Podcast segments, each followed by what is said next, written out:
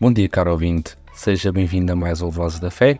O meu nome é Pedro Cardoso e hoje vamos tentar responder a uma questão que, como cristãos, certeza que esta pergunta já nos foi colocada, seja por outra pessoa ou nós que a colocamos a nós mesmos. Se Deus existe, então porquê que existe o mal no mundo? Ou porquê que existe tanto mal no mundo? A questão do mal no mundo tem sido um dos dilemas mais complexos e debatidos ao longo da história da teologia cristã. Afirmar a essência de Deus como uma força benevolente e todo-poderosa e, ao mesmo tempo, observar o sofrimento e a injustiça presentes na vida humana parece criar uma aparente contradição. Hoje exploraremos a perspectiva cristã sobre o mal, buscando compreender como a existência desse fenómeno pode ser conciliada com a crença em um Deus amoroso e onipotente Na teologia cristã, o mal não é visto como uma força ou entidade autónoma, mas como uma ausência de bem ou desvio do propósito divino.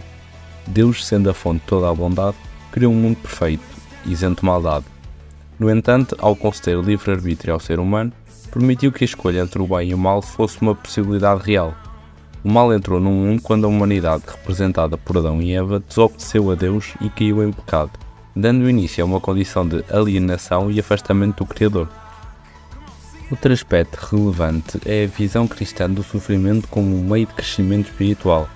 A Bíblia relata diversas situações em que o sofrimento serviu para purificar, fortalecer e redirecionar pessoas e nações em direção ao caminho de Deus. O próprio Jesus Cristo, ao sofrer e morrer na cruz, mostrou que o mal e o sofrimento não têm a última palavra, pois ele venceu a morte e ofereceu esperança e salvação à humanidade. A doutrina da queda, presente em muitas tradições cristãs, ensina que o mal é uma consequência direta da desobediência original de Adão e Eva. Esse ato de rebelião contra Deus trouxe uma ruptura na harmonia da criação, afetando toda a humanidade e a própria natureza. A partir desse momento, o sofrimento e a dor passaram a fazer parte da existência humana, e a luta contra o mal tornou-se uma realidade constante.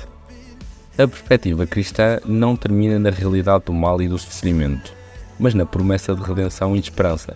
Deus, na sua misericórdia, não abandonou a humanidade à sua própria sorte, mas enviou o seu Filho Jesus Cristo para trazer salvação. Através de Jesus, os cristãos acreditam que é possível encontrar o perdão dos pecados e ser restaurado um relacionamento correto com Deus. Além disso, a esperança de uma vida eterna com Deus é o alicerce da fé cristã, onde todo o mal e sofrimento serão superados. Resumindo, na perspectiva cristã, a existência do mal no mundo é uma realidade complexa e profundamente enraizada na liberdade de escolha concedida por Deus ao ser humano. O mal não é uma força separada, mas uma consequência da queda da humanidade e da escolha de seguir um caminho distante do propósito divino.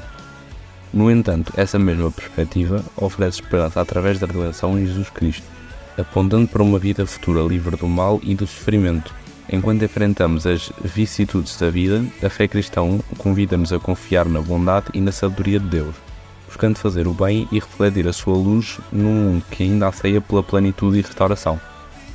Este foi mais um Voz da Fé, espero que tenha gostado. Até para a semana e que Deus o abençoe.